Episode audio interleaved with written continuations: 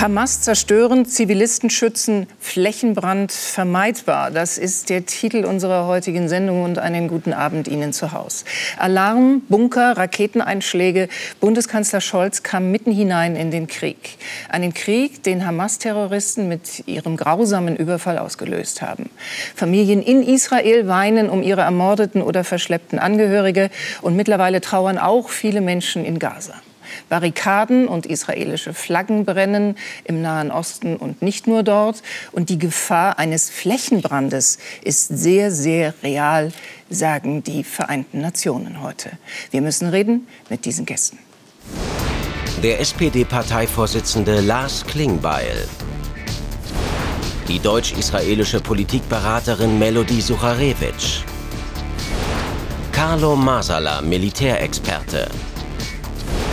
Ahmad Mansour, Psychologe mit arabisch-palästinensischen Wurzeln. Und die deutsch-iranische Journalistin Shazad Eden Osterer. Sie sind zu Gast bei Maybrit Illner. Und die begrüßt alle Gäste dieses heutigen Abends ausgesprochen herzlich. Israel führt Krieg gegen Terroristen, die sich auch in der Millionenstadt Gaza verbarrikadieren. Die Zerstörungen im Gazastreifen hinterlassen eine Katastrophe. Das Ziel ist, die Hamas zu vernichten, aber es sterben viele Zivilisten. Die Überlebenden verzweifelt, die Hamas wiegelt auf. Geht auf die Straße, um den Feind zu stoppen. Eine Bombe neben dem Achli-Krankenhaus in Gaza-Stadt führt zum Informationskrieg. Die Hamas behauptet, eine israelische Rakete war es. Israel sagt, ein fehlgeleiteter Sprengkopf der Hamas war es und veröffentlicht ein abgehörtes Telefonat. Palästinenser in Aufruhr. Demonstrationen in Beirut und Ramallah, in Istanbul und Kairo. Die Sorge um einen Flächenbrand im Nahen Osten wächst von Tag zu Tag. Ich warne nochmal ausdrücklich die Hisbollah und äh, den Iran nicht in diesen Konflikt einzugreifen. In Tel Aviv geben sich Bundeskanzler Scholz und US-Präsident Biden die Klinke in die Hand.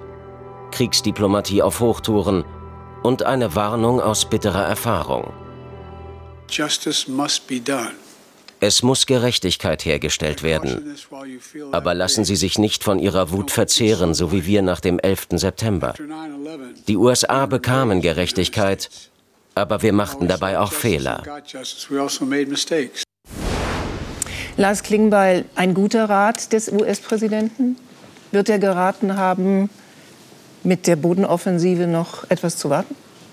Das weiß ich nicht, was Joe Biden geraten hat. Ähm, es war wichtig, dass er da war. Es war wichtig, dass er sehr unmittelbar nach diesem brutalen Terrorakt nach Israel gereist ist, dass er deutlich gemacht hat, dass die USA an der Seite Israels stehen. Es war wichtig, dass Olaf Scholz mhm.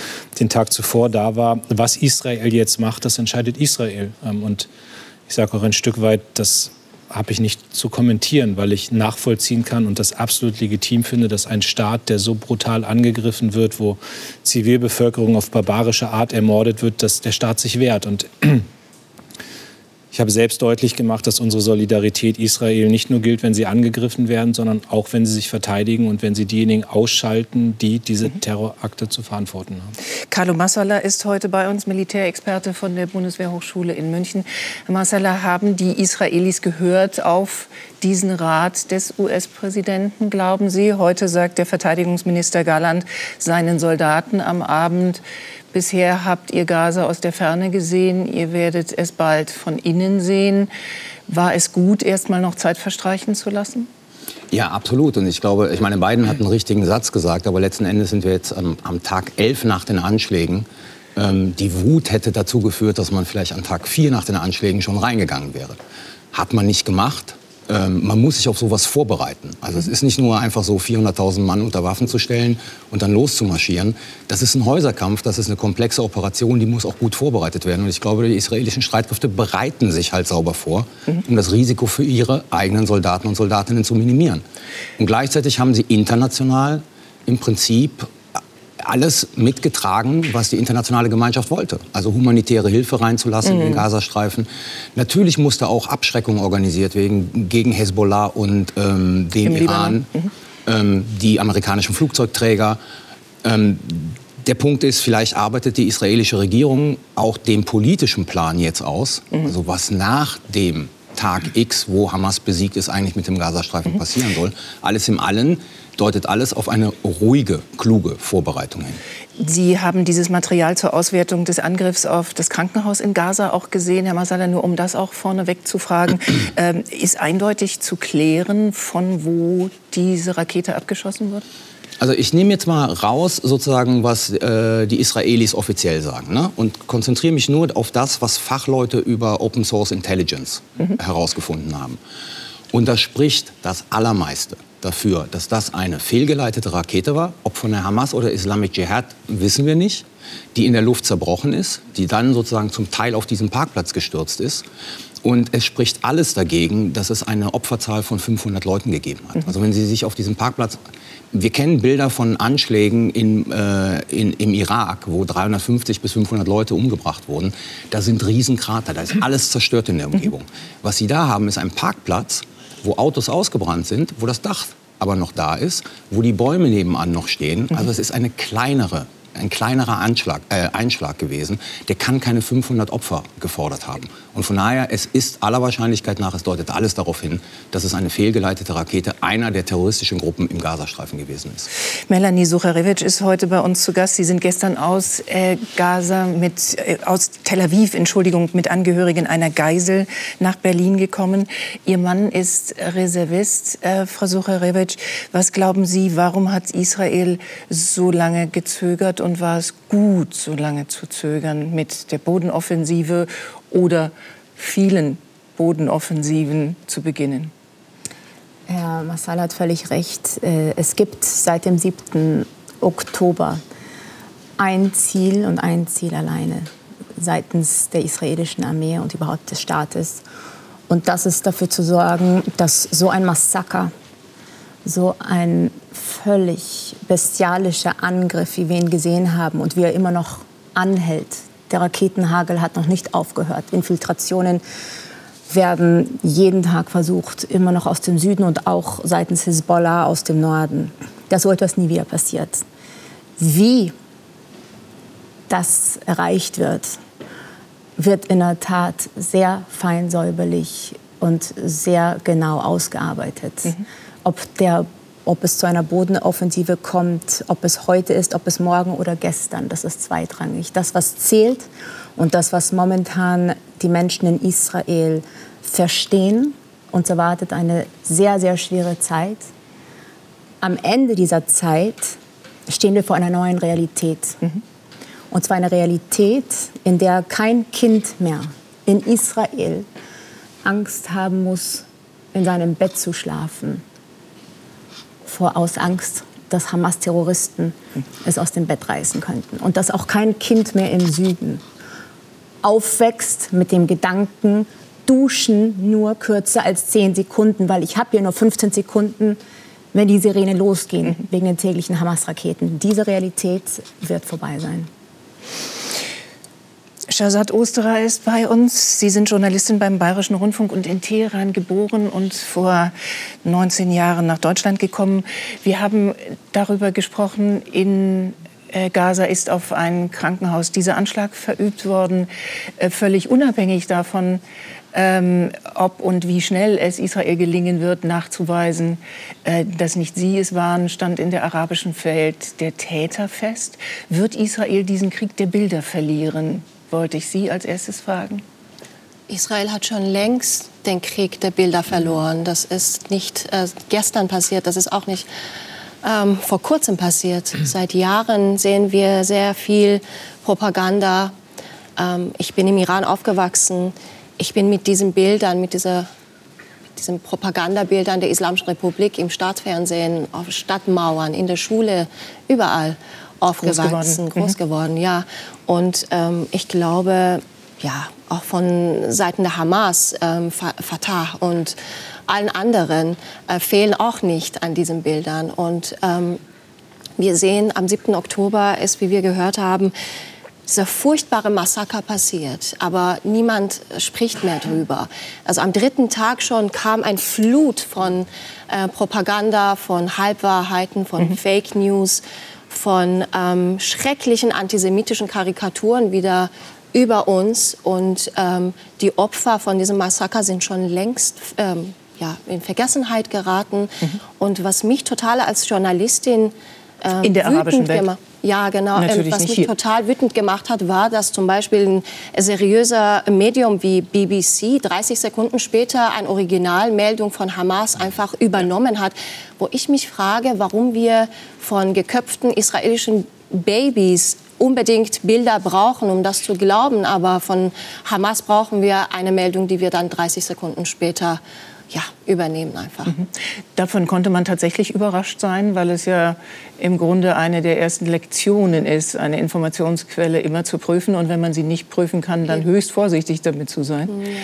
Ja. Ähm, Ahmed Masur ist unser Gast. Wir sind dankbar, dass Sie auch heute Abend bei uns sind. Sie sind in Israel geboren und haben wir am Anfang schon gesagt, in einer palästinensisch-arabischen Familie groß geworden, auch vor 19 Jahren nach Deutschland gekommen. Wie groß ist Ihre Sorge, Herr Mansour, dass es diesen Flächenbrand geben wird? Und was haben Sie als erstes gedacht, als Sie diesen Satz von Joe Biden hörten? Ich finde, Joe Biden macht einen unglaublich guten Job gerade. Ich glaube, dass für viele Israelis er ist der bessere Prime Minister der vor bessere allem, Premier. Genau, weil vor allem Netanyahu natürlich äh, äh, gerade sehr angeschlagen nach, äh, nach dem 7. Oktober erfindet. Also äh, Joe Biden findet die richtigen Worte. Ähm, er versteht auch die Bedürfnisse Israel, aber ähm, beharrt auf äh, Humanität, äh, beharrt auf Klugheit, mhm. ähm, von Rache getrieben zu werden, ist natürlich sehr, sehr gefährlich. Das kennen ja die Amerikaner.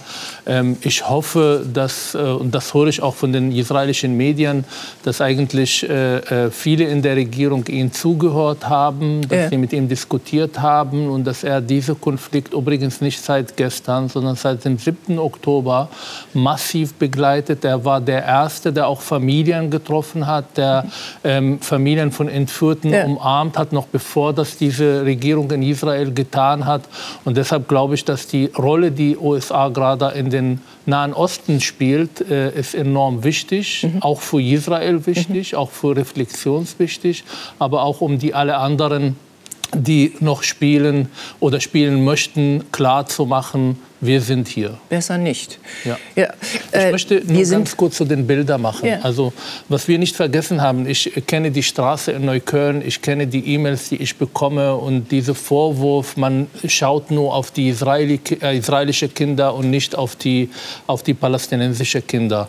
Es ist mir wichtig zu sagen, der Unterschied zwischen uns und vielleicht alle, die hier sitzen und Terroristen, dass wir Empathie empfinden. Mhm. Und wenn Kinder in Gaza sterben, dann macht das mit uns was. Das ist traurig traurig und Unbeteiligten, wenn es ihnen was passiert, sollte uns allen irgendwie äh, äh dazu bewegen, auch Stellung zu nehmen. Das ist enorm wichtig. Aber wir leben in einem postfaktischen Zeitalter und das weiß ganz genau Hamas und die arbeitet damit. Mhm. Schon am ersten Tag, nicht am dritten Tag, war diese Narrative da. Wir sind die Opfer, Opfer, Täterumkehr wird gut funktionieren. Mhm. Und wenn wir gestern angeschaut oder vorgestern angeschaut haben, es hat nicht mal zwei, 26 Minuten gedauert von den den ersten Meldungen, bis Menschen in Neukölln auf der Straße waren, wütend ja, gegen um zu Israel protestieren und gegen, Genau, und ja. das zeigt ja, äh, dass wir die Dimension, diese Öffentlichkeit, diese postfaktische, äh, die Macht, die Bilder noch nicht wirklich verstanden haben. Und dann müssen wir... Das hat ja noch eine zusätzliche Dimension, wenn ich das mal sagen darf diese ähm, Verbreitung der Fake News von Hamas hat ja auch dazu geführt, dass der jordanische König sein Treffen mit beiden abgesagt, abgesagt hat. hat ja. Also es ist nicht nur das Bespielen der Straße und der öffentlichen Meinung, sondern es hat diesmal reale diplomatische Konsequenzen, was ja. das Ganze noch mal sozusagen dramatischer macht.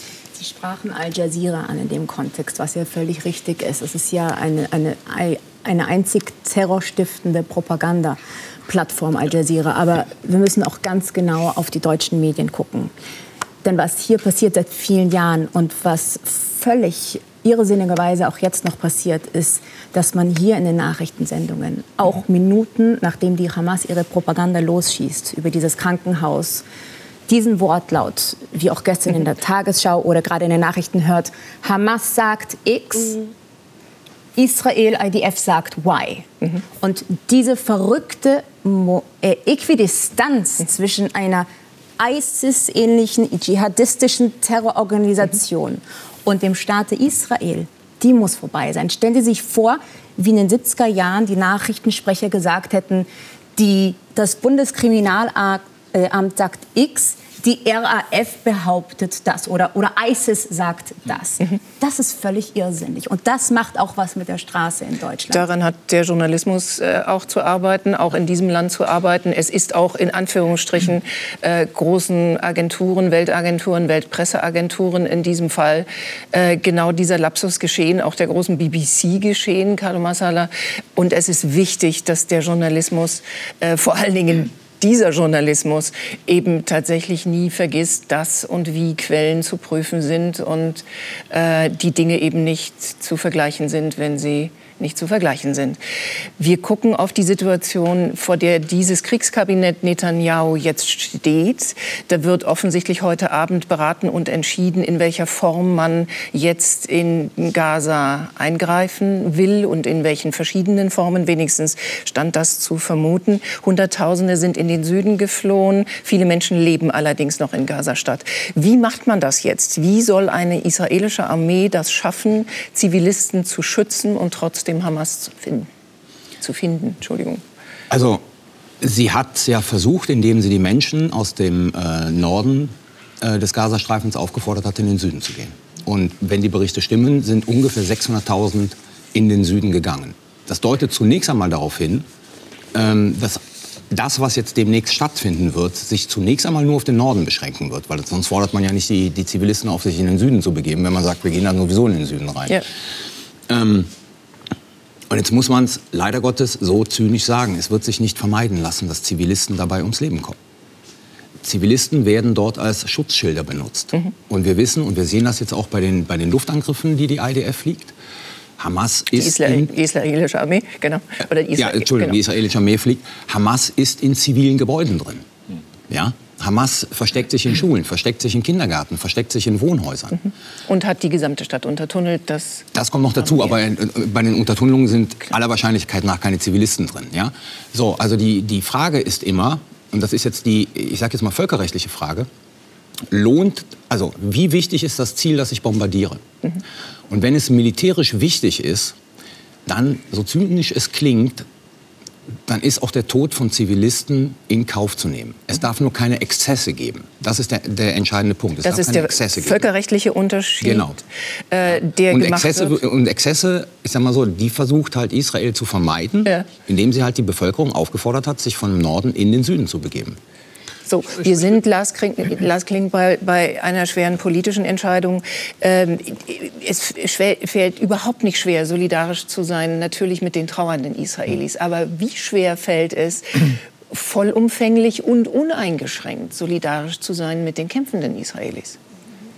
Also ich habe gerade gesagt, es ist nachvollziehbar und ich finde auch nicht zu kritisieren, dass Israel sich verteidigt und dass man jetzt diejenigen ausschalten wird, die für diese Terrorangriffe zuständig sind. Mhm. Aber natürlich, es gibt das Völkerrecht und das ist der Maßstab. Aber alles, was ich sehe in den letzten Tagen, Sie haben es angesprochen, der Aufruf und sagen auch die Teile des Landes zu verlassen, auch sagen der Umgang äh, mit der Frage von Hilfslieferung, das sind ja alles sehr klare Anzeichen auch dafür, dass Israel sehr genau guckt, was mhm. kann das Leid sein, das dort auch entsteht. Und ich meine, ich bin da auch sehr klar, die Palästinenser sind nicht die Hamas. Die Hamas sind die Feinde, das sind die Terroristen, die müssen bekämpft werden. Und das ist auch unsere Verantwortung. Deswegen war es richtig, auch dass die Gespräche auch mit Ägypten stattgefunden mhm. haben. Es ist auch unsere Verantwortung, mitzugucken, dass dort nicht Leid entsteht bei denjenigen, die von der Hamas auch sagen, benutzt werden. Mhm. Das ist genau der richtige Punkt. Die palästinensische Bevölkerung an ganz vielen Stellen will doch auch keinen Krieg und die werden benutzt von der Hamas.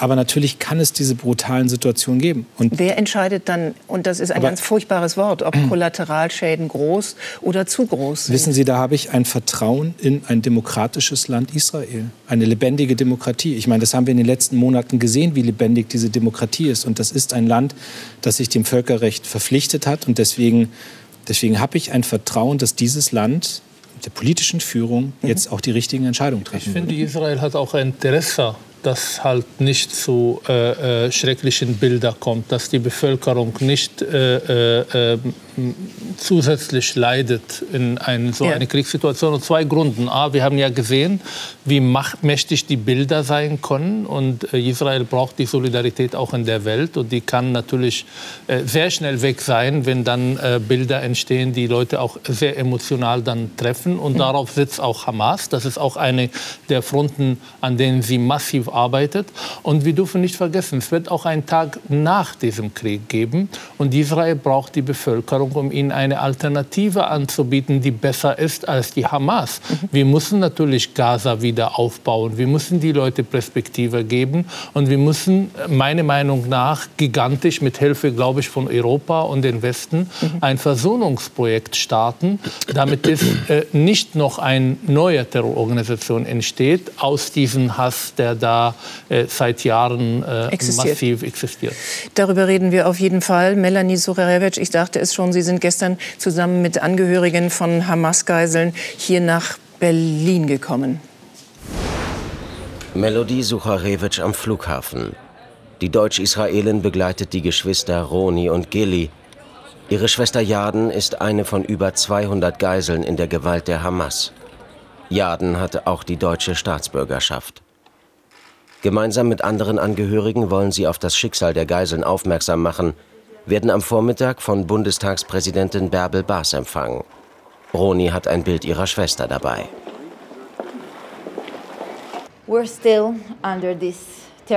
Der Terror ist immer noch da und er hört nicht auf. Wir brauchen Deutschland. Deutschland muss handeln. Schnell, uns läuft die Zeit weg. Ja, ähm, das ist tatsächlich die entscheidende Frage, äh, Melody Sucharewitsch. Was wünschten sich die Angehörigen von Olaf Scholz? Was wünschen Sie sich von Deutschland und von der Regierung? Ich möchte als allererstes sagen, dass in ganz Israel, von der politischen, vom politischen Establishment bis hin zu den Menschen auf den Straßen, angekommen ist die immense Empathie und Solidarität mhm. aus Deutschland sowohl durch den Besuch des Bundeskanzlers als auch der Außenministerin. Und ich kann Ihnen auch sagen, dass die Familien, die ich hierher begleitet habe in den letzten zwei Tagen, in unzähligen hochkarätigsten Treffen zu Tränen gerührt waren durch diese offene Solidarität und, und durch dieses Mitgefühl, das wirklich keine Grenzen hat. Was erhoffen Sie sich, was erhoffe ich mir und ganz Israel als allererstes? Müssen die Geiseln befreit werden. Wir haben, und wenn wir von Geiseln sprechen, klingt das fürchterlich abstrakt. So ein komischer historischer Begriff Geiseln. Wir sprechen von über 200 Zivilisten, Frauen, Kinder, Babys. Ältere, Holocaust-Überlebende, kleine Kinder bis von vier Jahren, neun Monate alte Babys, die, deren Eltern vor ihren Augen massakriert wurden, die völlig, völlig, völlig hilflos sind. Das muss sofort enden. Und wenn Ronny, dieses wundervolle junge israelische Mädchen, sagt, we don't have time, dann hat sie völlig recht. Sie haben keine Zeit. Was diese blutrünstige Bande mit unseren Zivilisten dort tun im Gazastreifen, will sich keiner, keiner ausdenken. Eine Sekunde vorstellen. Oh, keiner. Und, und, und viele der Mütter hoffen fast schon darauf, dass ihre Mädchen nicht mehr am Leben sind, um ihnen das zu ersparen, was sie dort ertragen müssen. Ertragen müssen. Also bis jetzt wissen die Familien noch nicht, auch die mit deutschen Staatsangehörigen, die ich jetzt hierher begleitet habe, keiner weiß, sind sie noch am Leben, in mhm. welchem Zustand. Hier kann Deutschland massivsten Druck ausüben, nicht nur mit Hilfe des Roten Kreuzes, sondern Deutschland als wirtschaftliche politische Macht mhm. hat die Möglichkeit über die Drahtzieher oder sagen wir mal die engsten Partner der Drahtzieher, Katar, Türkei, Iran, unter Druck zu setzen mhm. und dafür zu sorgen, dass die Hamas auch wiederum unter Druck gesetzt wird und die Geiseln befreit.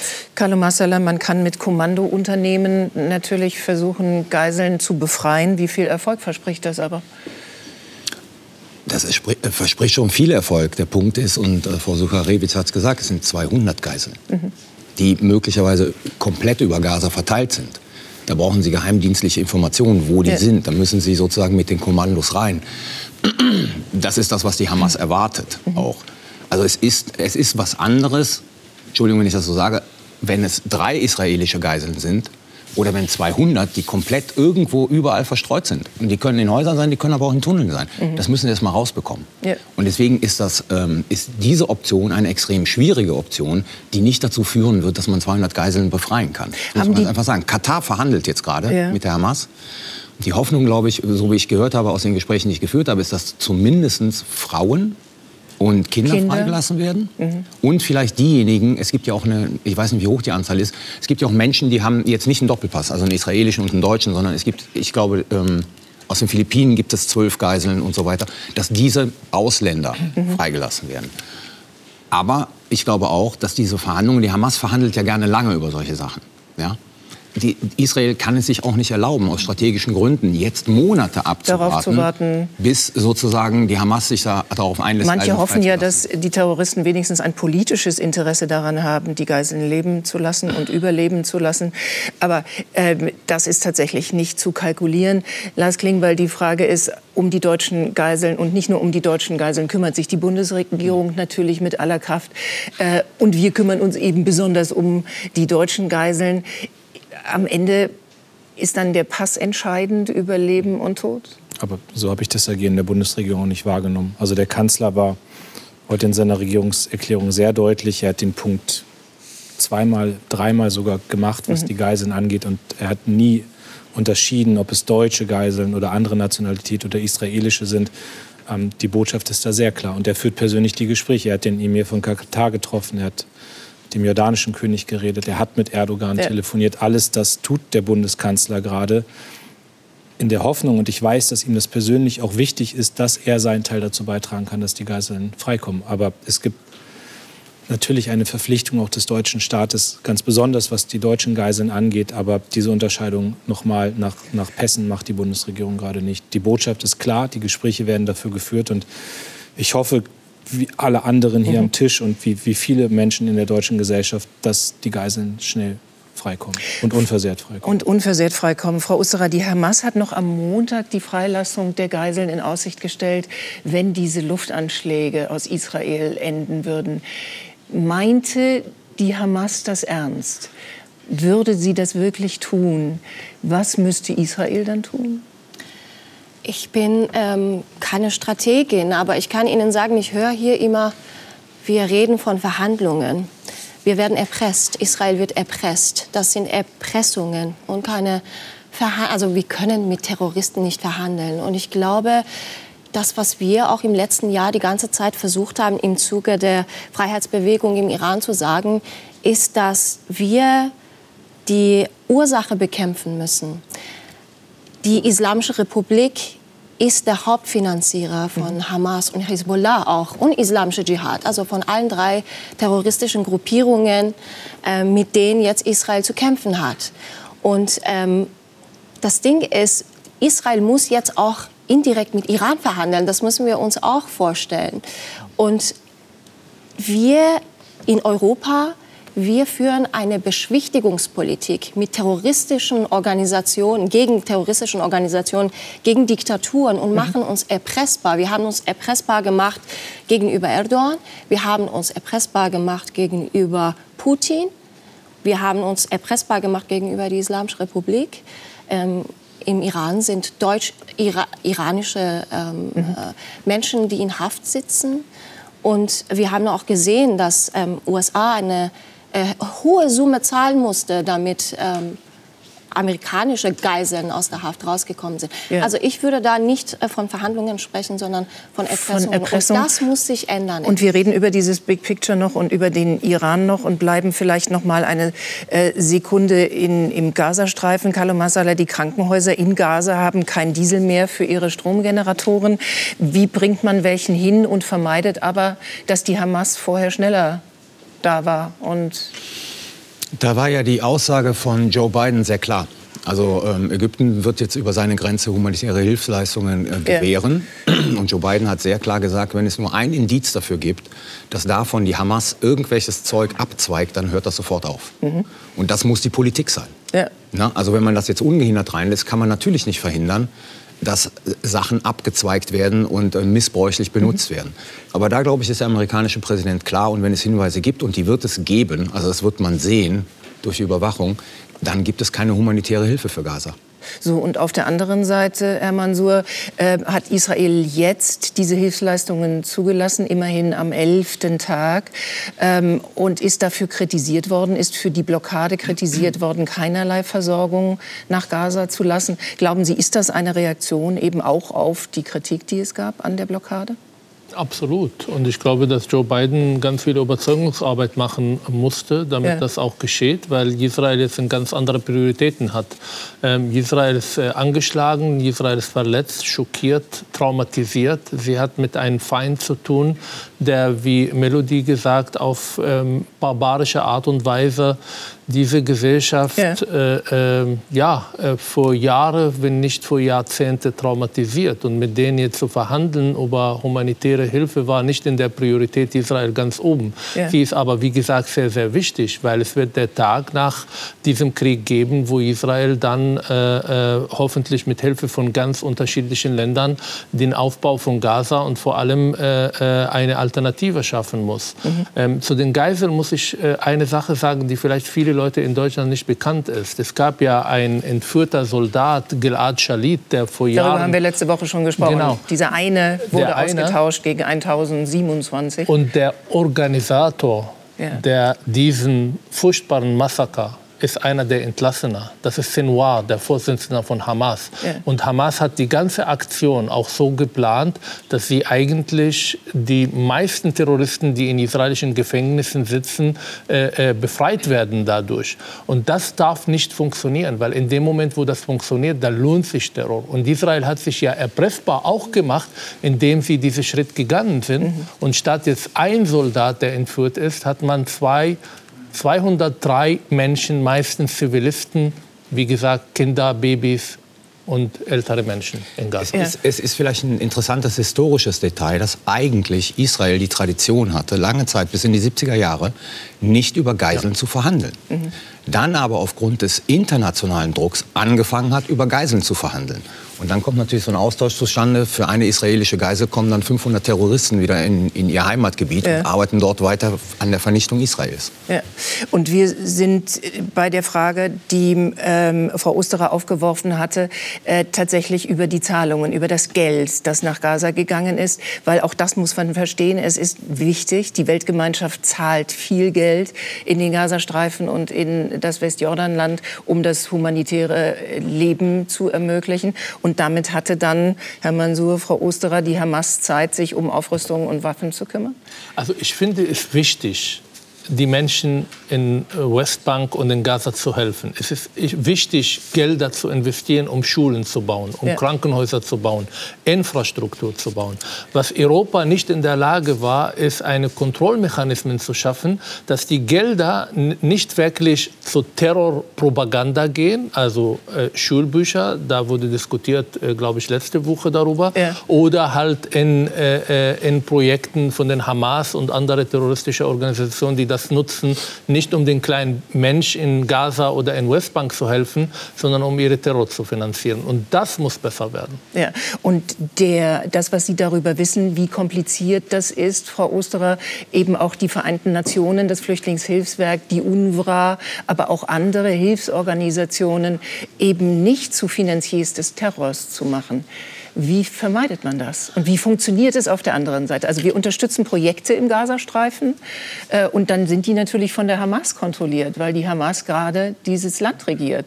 Ja, genau. Da muss man auch wieder an die Ursache ran. Ja. Und jetzt sind wir zu spät dran. Wir warten immer, bis es wirklich brennt und wir haben gar keine Möglichkeit mehr ähm, äh, sonst als diese, diesen Brand irgendwie erstmal zu löschen. Ähm, ja, da muss ein Kontrollmechanismus sozusagen aufgebaut werden wir haben gesehen, dass äh, UN-Hilfswerk sich beklagt hat, dass Hamas ähm, Öl und Medikamente von ihnen geklaut hat.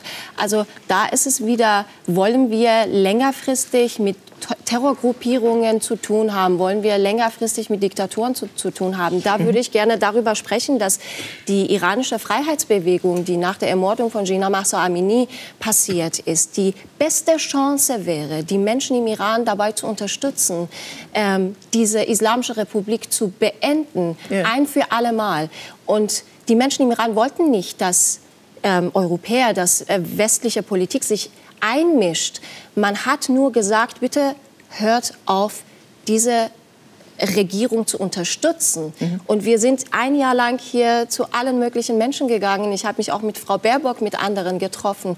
Ähm, wir haben Forderungen gestellt als Schallverstärker für die Menschen im Iran, die gesagt haben, bitte stellt alle ähm, politische, wirtschaftliche Beziehungen, diplomatische Beziehungen mit diesem Regime ein. ein. Bitte isoliert ja. sie, bitte verhandelt nicht mehr um JCPOA, mhm. ähm, die gescheitert ist eigentlich. Ähm, und da wurde mir um das Anti-Atom-Abkommen? Ja, genau. Aber da wurde mir mit Sicherheit Israels ähm, argumentiert. Aber wir sind mitunter verantwortlich für Sicherheit Israels. Und jetzt sind wir, sehen wir, was, was mit Israel in dem Fall passiert mhm. ist. Ja? Was wir aber dafür bekommen haben, sind halbherzige Sanktionspakete gewesen, sind Bemühungen um die Wiederbelebung der, ähm, ja. dieses Deals gewesen und diese 6 Milliarden ähm, Dollar, die wieder ähm, freigegeben äh, worden sind. Also ich finde, wir müssen endlich mal anfangen, ähm, die Ursachen zu bekämpfen, damit wir nicht mit solchen Regimen und Terrorgruppen zu tun haben. Mhm.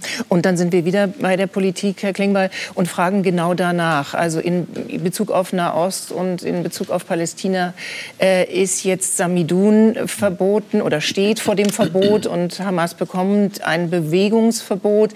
Warum verstehen wir das erst jetzt? Warum machen wir das erst jetzt?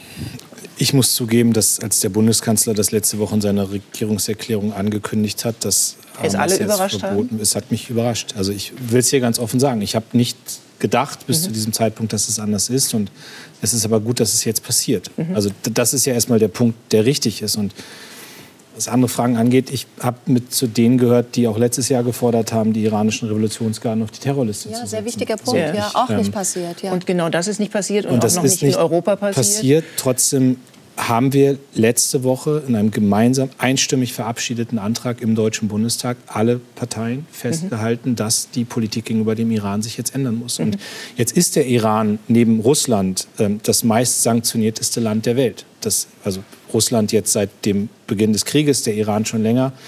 Aber trotzdem muss nach Möglichkeiten für weitere Sanktionen gesucht werden. Und ich finde auch. Anti-Atomabkommen ist ja aber das Argument, ist es da jetzt ich, tot? Da will ich nur einmal sagen.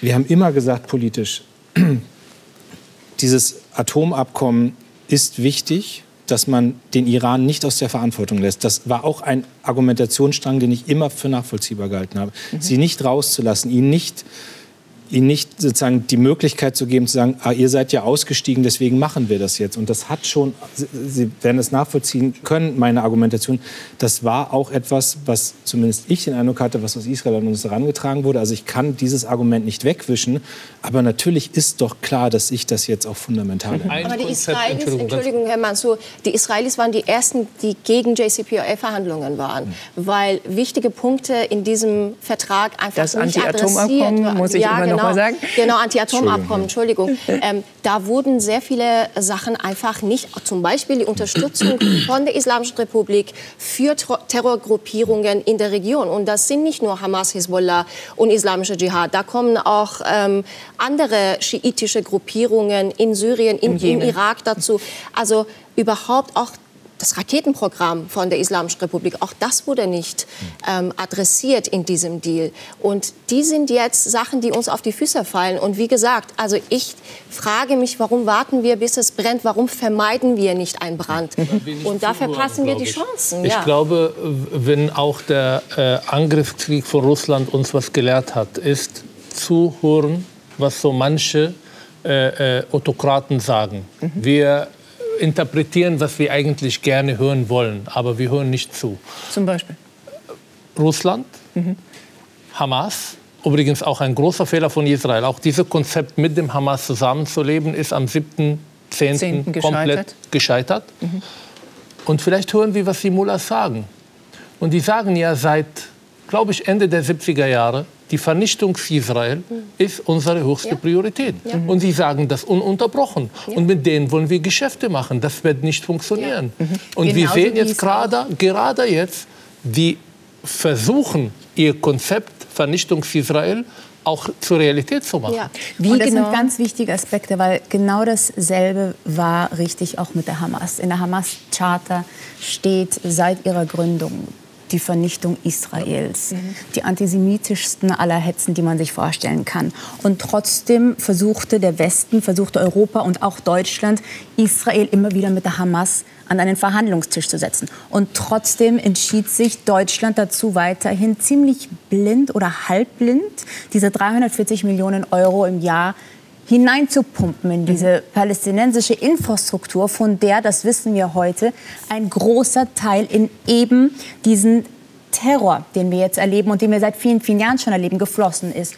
Wir müssen uns eins vor Augen halten und das ist ein, ein ganz, ganz wichtiger Aspekt. Weil das ist, wir, wir wachen nicht jetzt erst auf zu einer neuen Realität, sondern seit vielen, vielen Jahren gibt es international Reports, NGOs, Thinktanks, die israelische Regierung, die immer wieder an Europa herantreten und sagen, bitte hört auf, diese NGOs zu finanzieren. Wir wissen, dass sie mit Terror verbandelt sind, mit der PFLP, mit der Hamas. Wir wissen, dass sie die palästinensische Kinder in eine Realität, in eine Welt sozialisieren, in der man lieber als Schahid stirbt, als als Landwirt zu arbeiten. In diesem Fall hat nur ja aber Netanyahu es sich selber zum Ziel gemacht, die Duplizität sozusagen von Hamas und auf der anderen Seite der palästinensischen Behörde gleichzeitig gelten und am auch, Leben zu auch halten. Auch Netanyahu um ist gescheitert an Am Leben zu halten, um sie eben auch in, einer, äh, in einem schrecklichen Gleichgewicht äh, irgendwie bei der Stange zu halten. Kalle Massala, ich wollte auch Sie noch mal fragen. Europa und auch Deutschland finanziert da in Teilen immer auch den Terror mit. Besonders gute Beziehungen zu den Palästinensern, besonders gute Beziehungen politischer Art zu den Palästinensern, und zwar den Friedliebenden, hat es uns aber nicht eingebracht, oder? Naja, es ist gerade angeklungen, dass das grundsätzliche Problem bei dieser Entwicklungszusammenarbeit, wenn sie projektbasiert ist und wenn sie sozusagen, ich sage jetzt mal, Gaza ist kein autoritärer Staat gewesen, sondern von einer Terrorgruppe regiert worden. Aber wenn sie in autoritäre Staaten geht, sie kriegen nie einen vernünftigen Kontrollmechanismus etabliert. Mhm. Das ist der Punkt. Also sie stehen dann sozusagen vor der, vor der Dualität zu sagen, machen wir, in dem vollen Bewusstsein, ich meine, die Hamas regiert Gaza wie eine Mafia. Also wenn Sie als äh, humanitäre Organisation da arbeiten wollen, dann brauchen Sie Sicherheit. Wer gibt die Sicherheit? Das ist die Hamas-Miliz. Was verlangt die Hamas-Miliz? Geld. Ja. Oder halt Naturalien, je nachdem, was es ist. Ich weiß nicht, ob Sie gesehen haben, dieses ähm, Video mit den, mit den Wasserröhren. Ja. Es ist natürlich sinnvoll, in Gaza eine Wasserversorgung zu machen. So, das ist alles sauber durchgeführt worden. Und dann kommt halt die Hamas und gräbt die Rohre wieder aus. Mhm. Und macht da ihre Kassam-Raketen draus. So, Kriegen Sie das irgendwie in den Griff? Nein, Sie kriegen das nur in den Griff, wenn Sie eine eindeutige Entscheidung fällen. Entweder wir lassen humanitäre Hilfe zu oder wir machen keine. Kontrollmechanismen in solchen Staaten kriegen Sie nie hin. Und das geht uns ja ähnlich äh, oder ging uns ähnlich auch in äh, Syrien äh, und im Libanon. Wir haben die Kritik von Volker Beck hier schon erwähnt, dem grünen Politiker, der auch Vorsitzender der deutsch-israelischen Gesellschaft ist. Hören wir ihn noch mal an. Wir haben Studien, was in den Schulen sowohl des Flüchtlingshilfswerks als auch der palästinensischen Autonomiebehörde gelehrt wird. Da wird Hass auf Juden geschürt. Die Attentäter des Olympia-Attentats von 1972 werden als Helden abgefeiert. Ja, da muss man sich doch nicht wundern, dass bei einer solchen ideologischen Indoktrinierung in den Schulen, die wir bezahlen, ähm, dann hinterher solche Terroristen rauskommen, wie wir sie seit Samstag in den israelischen Dörfern, Städten und Kibbuzim sehen. Volker Beck vor zehn Tagen. Das, mhm. das können Sie stoppen. Ja. Das ist der Unterschied. Das können Sie stoppen. Ja, aber wenn Sie sozusagen Medikamente reinschicken und die Hamas zweigt ab, dann haben Sie ein Das kann man natürlich nicht, weil es ist Aber Schulen, die von uns finanziert werden und wo sowas gelehrt wird, Schulbücher mhm. sozusagen, wo wir Geld geben für deren Entwicklung, das können Sie stoppen. Ich, ich, möchte gerne zwei Hinweise geben, jetzt mal als Palästinenser und dann als Deutscher. Als Palästinenser sage ich, wir versuchen seit 75 Jahren Israel irgendwie äh, äh, ja, mit Terror zu begegnen. Wir wollen keine Versöhnung. Ähm, wir geben uns nicht zufrieden. Koexistenz zu gestalten in diesem Land.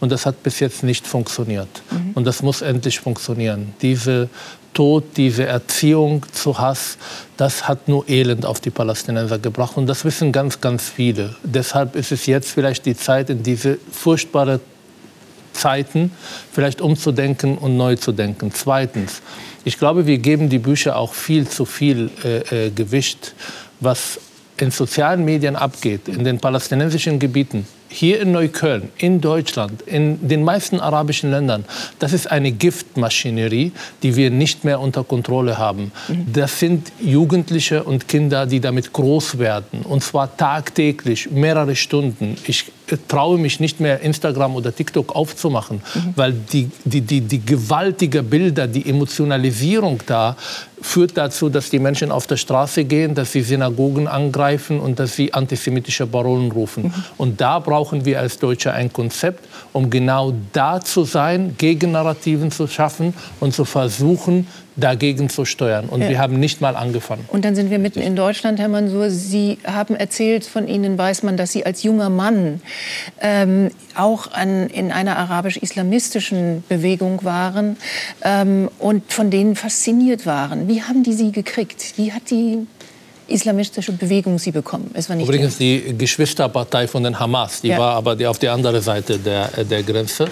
Ähm, ich glaube, das, was bei vielen, vielen Jugendlichen, mit denen ich heute arbeite, auch funktioniert. Und zwar äh, Menschen im Not, in eine persönliche Krise, auf der Suche nach Orientierung, Halt, nach Bedeutung im ja. Leben. Und das war der Grund. Ich fühlte mich äh, Teil einer Elite. Ich habe das Gefühl, Freunde zu haben, sozialer äh, Halt zu bekommen, äh, das Gefühl, eine Identität zu bekommen, gegen meine Lehrer, aber auch gegen meine Eltern rebellieren zu können, weil sie natürlich als äh, äh, so säkulare Araber dagegen waren.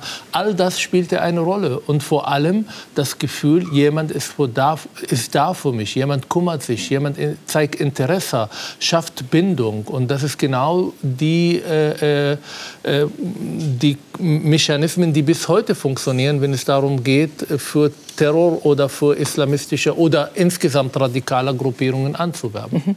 Wie macht man das? Wie verhindert man, dass in den Köpfen dieser jungen arabischen, muslimischen, palästinensischen Bevölkerung und eben auch deutsch-palästinensischen Bevölkerung dieser Judenhass nicht wächst? Das ist Übrigens, die, die, Bilder gestern vor dem Auswärtigen Amt zeigen, dass ja. es nicht nur bei Palästinenser oder Araber oder Muslime, sondern ja. leider bei ein irrgelaufener linke Identität identitätspolitische Haltungen, die irgendwie die Schuldfrage hinter sich bringen wollen. Ja. Ähm, in meiner Arbeit merke ich, das ist machbar. Ich will die Menschen Hoffnung geben.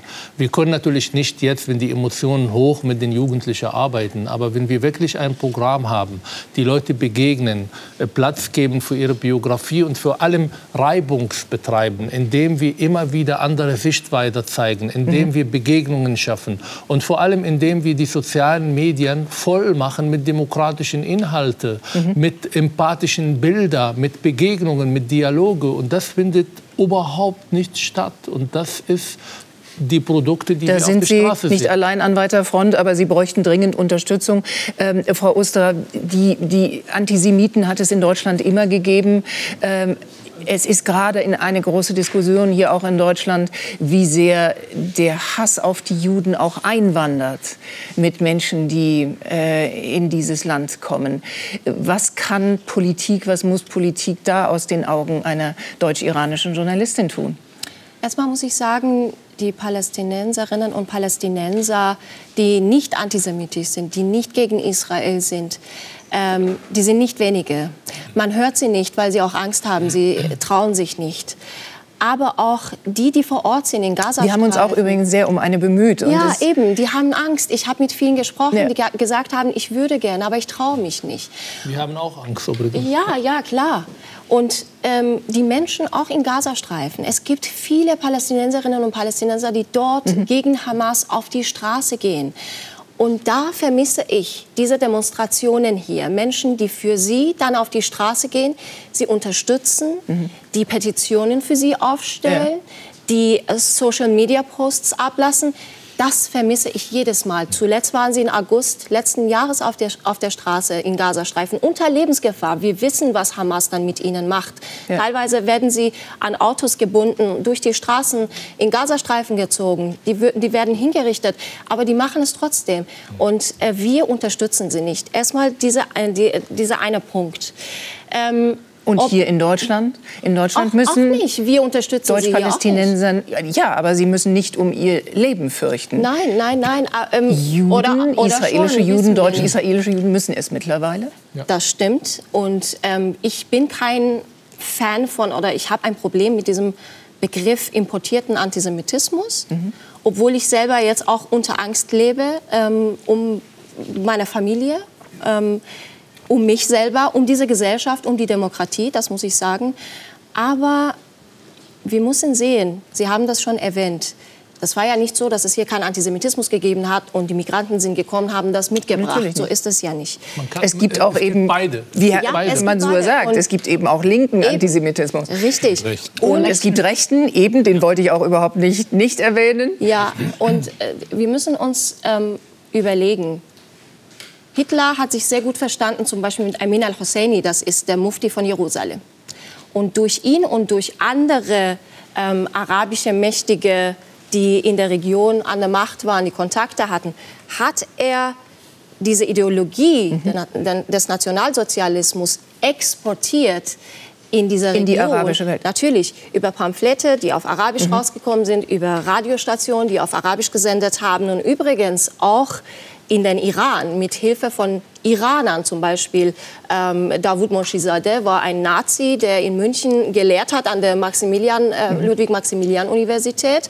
Und der hat die erste iranische äh, Nazi-Partei gegründet und hat ähm, in den persischsprachigen Raum Nazi-Ideologie verbreitet. Das muss man auch sagen. Also wir leben in so einer ähm, globalisierten Welt. Ähm, die Kulturen vermischen sich alles. Das ist alles miteinander verbunden. Es gibt auch viele Überschneidungen zwischen verschiedenen Formen von. Antisemitismus, verschiedene Gruppierungen, die eine antisemitische Ideologie haben. Klar. Ich gebe ein Beispiel, zum Beispiel zwischen Islamismus und ähm, äh, Nazis, dieser Märtyrertum oder dieser äh, Todeskult. Das ist, das ist alles das Gleiche. Ich bin sogar mittlerweile der Meinung, nicht der Nahostkonflikt reproduziert Antisemitismus, sondern Antisemitismus bewahrt den Nahostkonflikt und bringt uns weit von den Lösungen. Mhm. Ähm, und das zeigt, wie mächtig das manchmal in der Einstellung manche Leute. Eine kleine Bemerkung. Ja. Äh, ich habe Leute gesehen vorgestern in Neukölln, das waren Flüchtlinge, meistens aus Syrien, ja, die wütend auf der Straße waren. Das sind teilweise Leute, die geflohen sind von den brutalen äh, ähm, äh, Art und Weise, wie Iran und Hisbollah, also ja, mit Hilfe von Iran und Hisbollah, mhm. eigentlich die eigene Bevölkerung unterdrückt, gefoltert, ermordet haben. Und jetzt feiern sie eine Aktion, mhm. die genau von diesen Organisationen, von diesen Ländern durchgeführt. Das verstehe ich nicht. Ja, und ich glaube, und es bringt, äh, wenn ich noch einen Punkt erwähnen darf, es bringt nicht zu sagen, die haben es mitgebracht oder wir waren es schon. Wir müssen über das Problem reden. Mhm. Und das bringt nicht, dass wir das hin und her schieben. Wir haben ein Riesenproblem mit Antisemitismus in der deutschen Gesellschaft ja. und nicht nur in der Breite der Gesellschaft. Wir haben ein riesen Antisemitismusproblem in der Wissenschaft. Wir haben ein riesen Antisemitismusproblem im Kunst- und Kulturbereich. Die müssen dringend bekämpft so, werden. Und dann sind wir, Herr Klingbeil, genau bei der Frage, äh, wie bekämpfen wir Antisemitismus? Wie bekämpfen wir Judenhass in Deutschland? Und warum fällt uns das jetzt wie Schuppen von den Augen, dass es aus x Gründen wirklich Zeit wird. Ich, ich, glaube, das Thema des Antisemitismus ist immer präsent hier in Deutschland, aber wir haben ein wachsendes Problem und das haben wir gerade festgestellt und das ist immer noch mal wichtig zu betonen, aus ganz unterschiedlichen Richtungen. Mhm.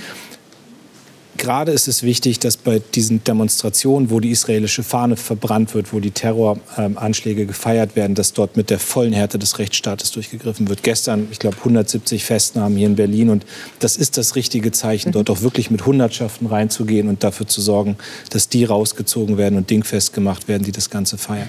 Aber es geht Und dann wirklich Und dann abschieben, geht es- dann wirklich, ich- das- wenn es sich um Flüchtlinge handelt? Ich habe ja mitbekommen, als ich diese Forderung gestellt habe, dass sich da viele dran gerieben haben. Aber ich finde, wer antisemitisch unterwegs ist, der hat hier in Deutschland keine Bleibeperspektive. Wenn wir das Staatsbürgerschaftsrecht jetzt auf den Weg bringen und verändern, wird dort ganz klar drinstehen, Antisemitismus ist ein Grund, nicht die deutsche Staatsbürgerschaft zu bekommen. Und diejenigen, und diejenigen, die nicht die deutsche Staatsbürgerschaft bisher haben, ich finde, denen muss sie dann auch verwahrt bleiben. Das ist natürlich rechtlich an ganz vielen Stellen schwierig durchzusetzen. Aber das klar als Politik zu sagen und dann auch anzuweisen, dass so gehandelt wird, halte ich für richtig. Und es geht aber auch, und da bin ich völlig bei Ihnen, es geht auch um die mittel- und langfristige Perspektive.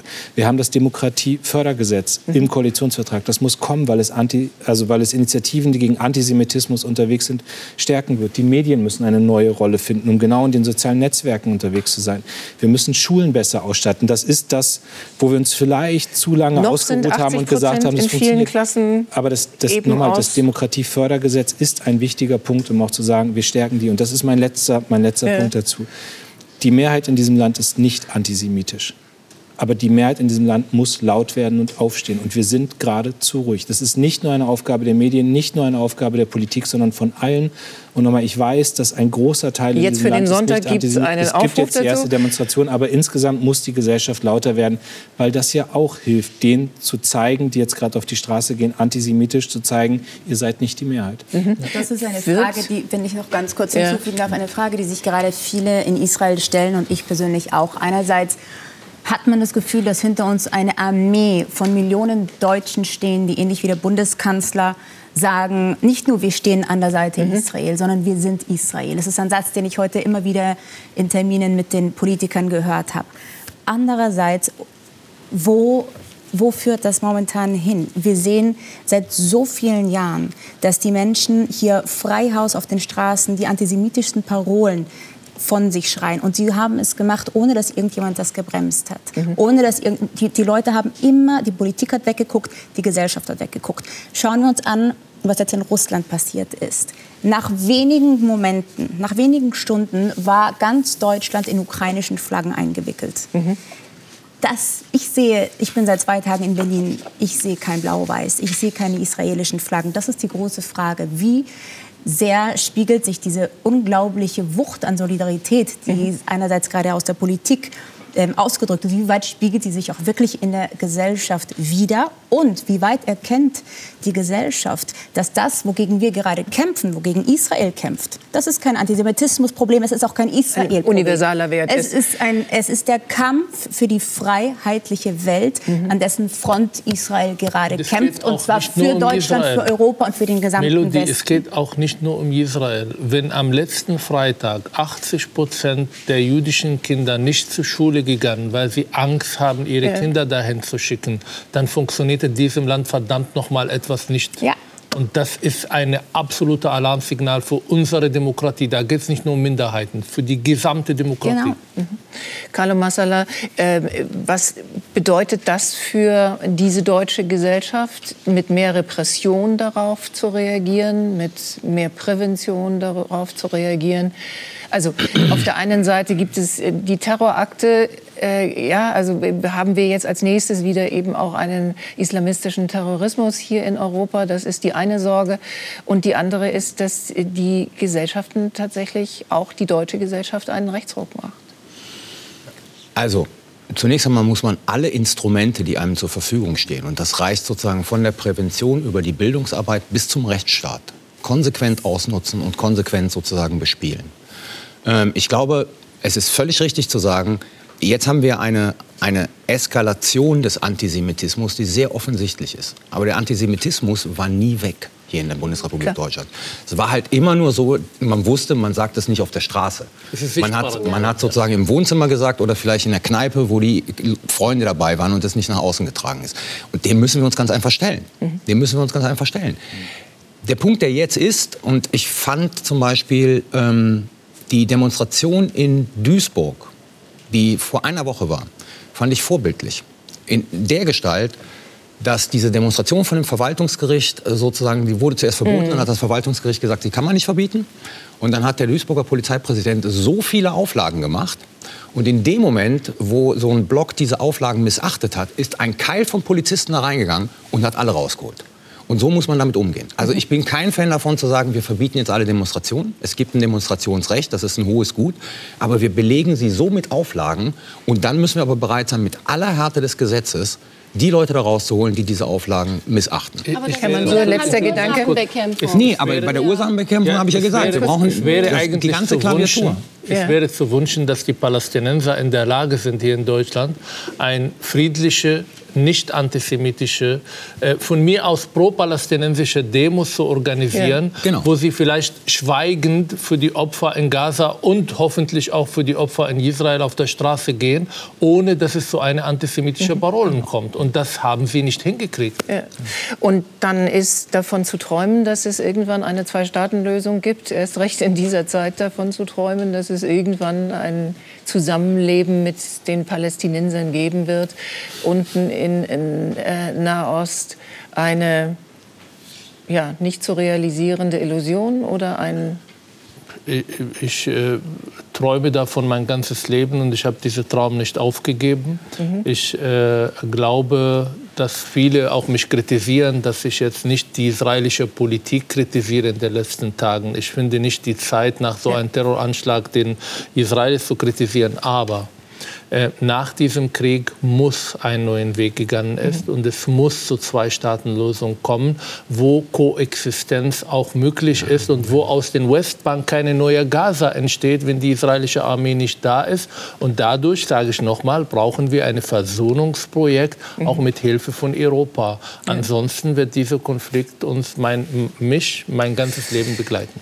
Wir müssen einen Punkt machen an dieser Stelle. Ich darf mich ganz herzlich für die Diskussion heute Abend bedanken. Bei Markus Lanz ist jetzt Gilly Roman, äh, der Bruder, seine Schwester ist in der Hand der Hamas, ein Angehöriger einer Geisel. Und wir sehen uns, wenn Sie mögen, am kommenden Donnerstag wieder, 22.15 Uhr, gleiche Stelle, gleiche Welle. Kommen Sie irgendwie gut durch diese Nacht. Dankeschön. Danke Ihnen.